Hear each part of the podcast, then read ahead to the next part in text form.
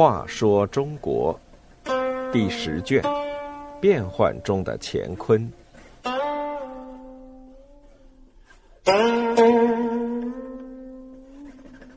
七，马遂攻心平叛。马遂以由衷的劝解，说动了叛军将士，到底是邪不胜正，叛乱头目李怀光最终落了个众叛亲离的下场。一，余勇尚可嘉。兴元元年（公元784年），因诸此叛乱而流亡在外的唐德宗又遭到了新的打击。朔方节度使李怀光突然发动叛乱。企图袭击唐德宗暂居的奉天，害得唐德宗仓皇逃到凉州。诸此的叛乱被平定后，李怀光先是口头上表示愿意投降，却又杀了朝廷派去宣慰的使节，明示恐朝父。朝廷只能下令讨伐。李怀光发动叛乱后，退回河中地区，打算长期抗拒朝廷。当时关中及中原地区久经战乱，又遇到空前的旱灾、蝗灾，讨伐李怀光的马遂虽然连战连胜，但后勤跟不上，所以进攻时断时续，打了近一年还没能结束。很多朝臣建议赦免李怀光，不要再讨伐，大将李胜坚决反对。并表示愿意以自己所部自备军粮前去讨伐，保证两个月结束战争。马遂唯恐自己辛苦一年的功绩让李胜抢去，从前线赶回长安面见唐德宗，请求再给一月之粮，必定平定叛乱。唐德宗同意让马遂再去试一试。二单骑劝降。河中要塞长春宫已经被官军包围四个月，还是没能攻下来。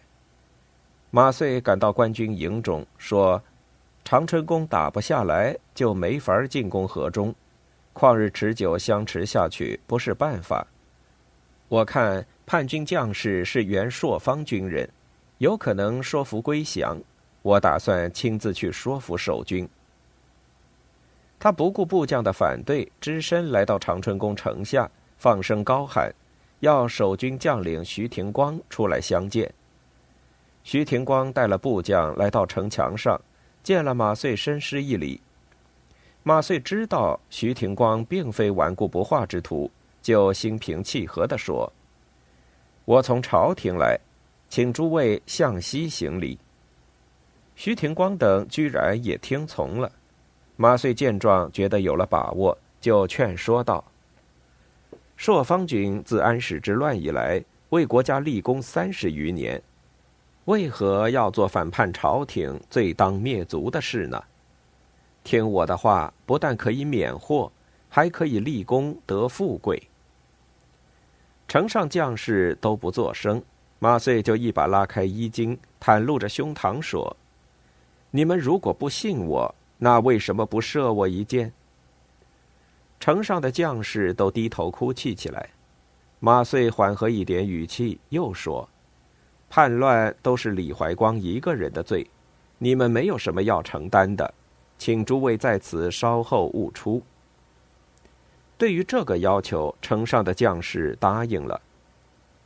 三攻心战术，第二天。马遂就率大军绕过长春宫，前去攻打河中。路经叛军各个据点，反复说明只治李怀光一个人的罪，叛军纷纷反正。长春宫的徐廷光经过考虑后，对围城的官军喊话说：“要降，只降马遂一人。”马遂得到消息，立即从前线赶到长春宫城下。徐廷光大开城门。马遂只带了几个随从进城抚慰将士，将士们大受感动，纷纷呼喊：“我们又成为王民了。”这个消息传出后，河中城外要塞焦里堡守将也开门归顺了官军。当晚，李怀光在自己的大本营放出报平安的烽火，可是城外各据点都不点烽火回应，官军还未围攻，河中城里已是一片混乱，军中无号令可言。当马遂的大军一到，军士们就纷纷自行把旗号换成了太平，众叛亲离的李怀光最后只得上吊自杀。他的一个部将。原朔方军勇将牛明俊砍下了他的脑袋，带了士卒出城投降。